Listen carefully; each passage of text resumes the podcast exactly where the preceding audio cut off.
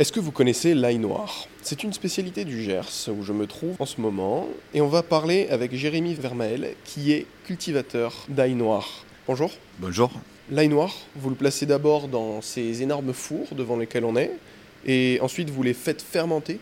Alors euh, c'est une euh, réaction de Maillard, ce sont les sucres et les protéines de l'ail qui réagissent pour euh, le confire.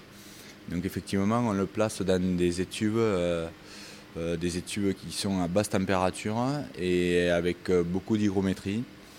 Et le but c'est de contrôler euh, la température et l'hygrométrie pour faire réagir l'ail blanc, les sucres et les protéines de l'ail blanc et pouvoir confire l'ail au fil de la chaleur et de l'humidité. Donc cette étape dure trois semaines. Donc pendant trois semaines, les, les têtes d'ail sont enfermées dans les tubes. Et à la sortie de l'étuve, il y a le process de maturation. Donc là, c'est une, on lui laisse prendre euh, l'air.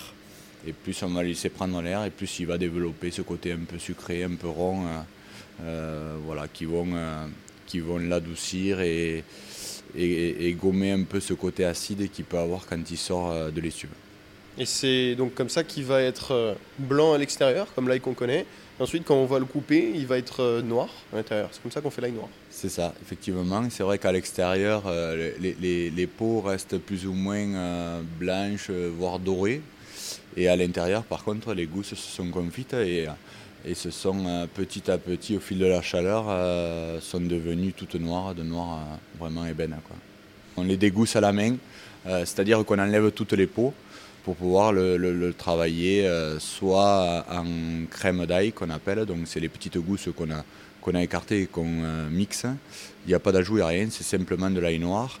Et toutes les belles gousses, ben, on les propose à la vente en gousses euh, déjà pelées et prêtes à l'emploi. Petite technique pour enlever les petites peaux sur l'ail qui sont en général assez agaçantes à enlever? Non, un bon couteau et une bonne volonté. C'est le secret de tout, j'ai envie de dire. J'étais avec Jérémy Vermael qui cultive et produit l'ail noir dans le Gers.